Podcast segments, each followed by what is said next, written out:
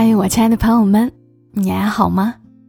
我是小莫，大小了小，沉默的默，在周六的晚间和你分享那些细碎而美好的存在。今天这期内容来自于一位爱写作、爱运动、也爱吉他和马拉松，兴趣爱好比较广泛，喜欢用文字记录身边的人和事的作者鞠艳英。他也是我们的一位听友。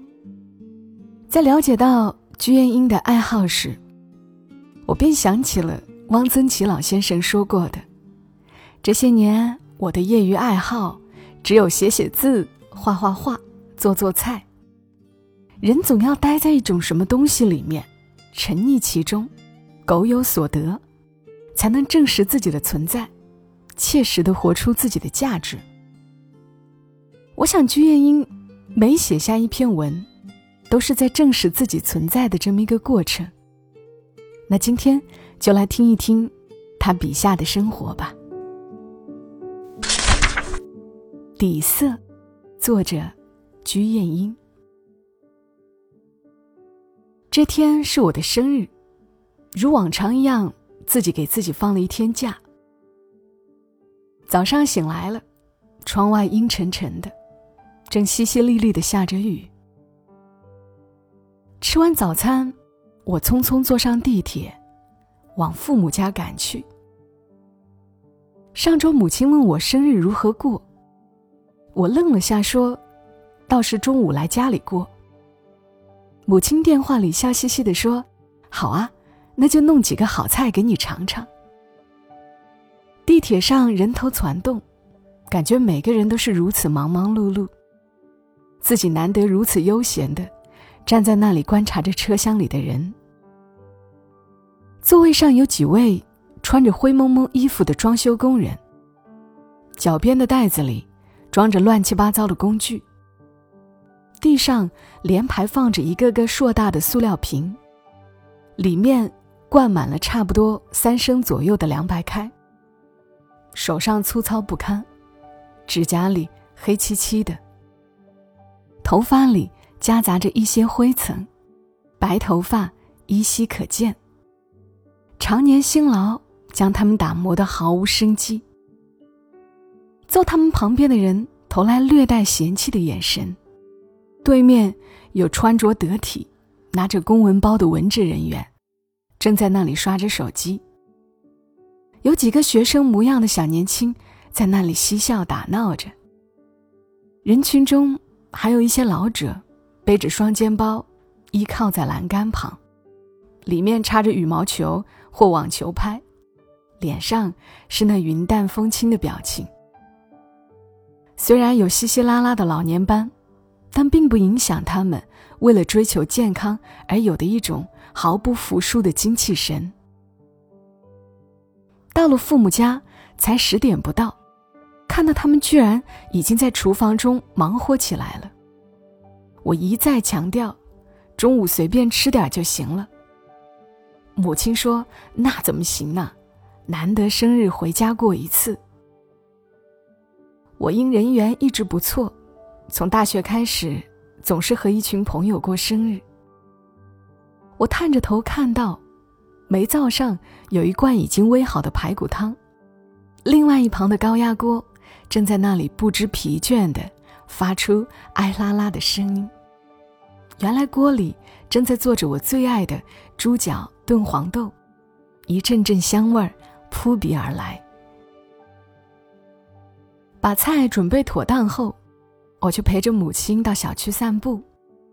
自从母亲高血压、糖尿病后，越来越注意每日的运动量和药量，总担心会成为孩子们的负担。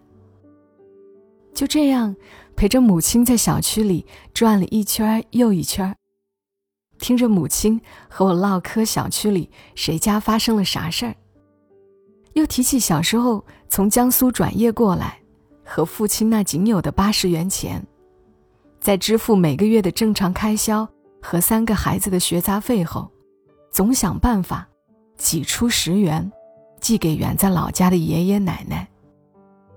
可总感觉。太亏欠他们，不在身边，陪伴太少。虽然那时肉价七毛四一斤，也只能每周买一次，每每剩下来的鱼票和肉票都给了别人。我问：“为啥不卖掉呢？”母亲说：“反正吃不起，就只当送人了。”母亲就是这样一个隐忍了太多，又善良了一辈子的人。家里遇到再大的事情，他总会说道：“没事儿，一切会好起来的。”母亲居然还提到我当年倔强离家出走的事儿。当时的我。怀揣着梦想，夹裹着飞扬的青春，义无反顾的走了。回想起来，如果当年不是那么冲动，会不会又会有不一样的人生？也许会认识另外一群人。人生就是一场有去无回的路程啊！你永远不知在人生列车上会遇到谁，会和谁走丢，又会和谁重逢。我们在遥遥无期的旅途中，有困乏，有迷茫，有希冀。无论如何，好的坏的，都是我们所经历的最真实的风景。父母在厨房又忙碌了一阵，竟然端出来满满一桌菜，然后母亲在每个人碗里倒了半前碗的红酒，用眼神意会了下父亲。父亲和母亲一起端起碗来，同步说了一句：“祝你生日快乐。”母亲接着说了句：“三儿，和你说句对不起啊。”我听到这句话，悬在半空中的碗停了下来。母亲说道：“以前家里条件不好，从来没给你们买过蛋糕，在家过一个像样的生日。”你上大学后，每年又都有同学和朋友给你过生日了。我听着居然有种苦涩。是啊，真是第一次，三人在没有任何人的打扰下，过着一个这么特殊的生日。我们的碗，在空中彼此碰撞了下。突然在那一瞬间，我好似顿悟了什么。平时挥霍自己的时间都不知道在忙碌什么。没想到经济条件越来越好，陪伴却越来越少。我在平静欢快中好好享受了一顿中餐，母亲又像变戏法一样，不知从哪里弄来了一盒鸡蛋糕，递到我的眼前让我吃。母亲一副尴尬的表情说道。去那个蛋糕店也不知道如何去订蛋糕，就只会买这种现成的。我拿着那满满的爱的蛋糕，想到只有小学三年级文化的七十多岁的老母亲，是如何面露难色的迈进蛋糕房，如何满腹心事的在蛋糕店里徘徊，想给自己的三丫头订个蛋糕。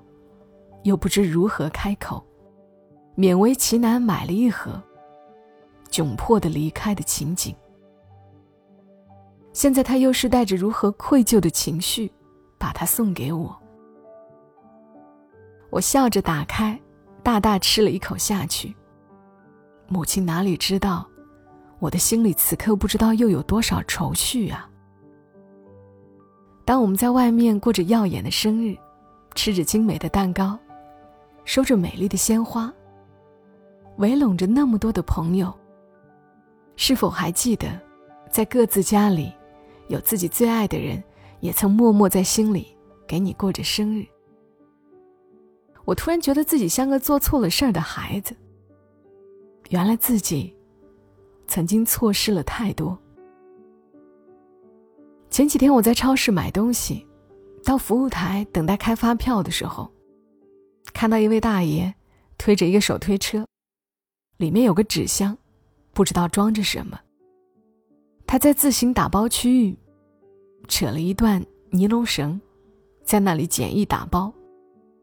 两个服务员坐在那里，彼此交换了一下眼神，脸上掠过一丝鄙夷，声音压得低低的，又来了，又来了。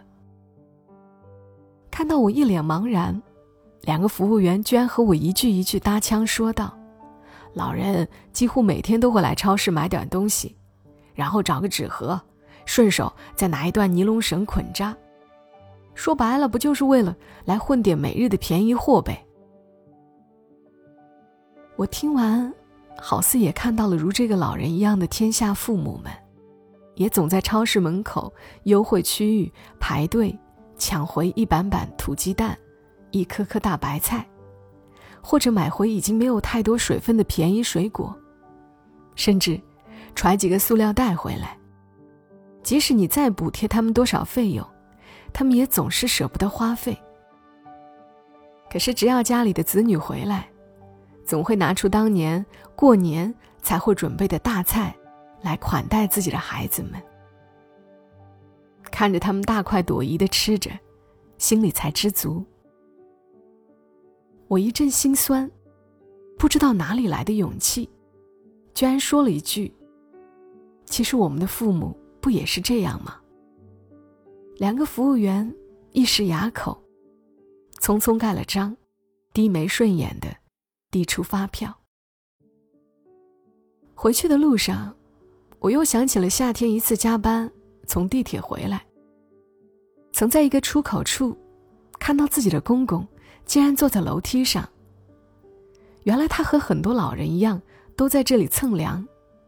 想着城里那么多从农村来为自己子女带孩子的老人们，哪里是来这里享福？他们舍弃了农村的自由畅快，在这样一个个钢筋水泥的小格子里，为每个家忙碌着。有时掏心掏肺，还得不到年轻人的关爱和理解。有人认为，他们提前过上了退休悠闲的日子。其实，谁又关心他们内心的苦楚？语言不通的困扰，每个中午吃着隔天的饭菜，在这个大城市里，他们收获了一份什么呢？想想，其实父母的安好快乐。才是我们生活中最重要的底色。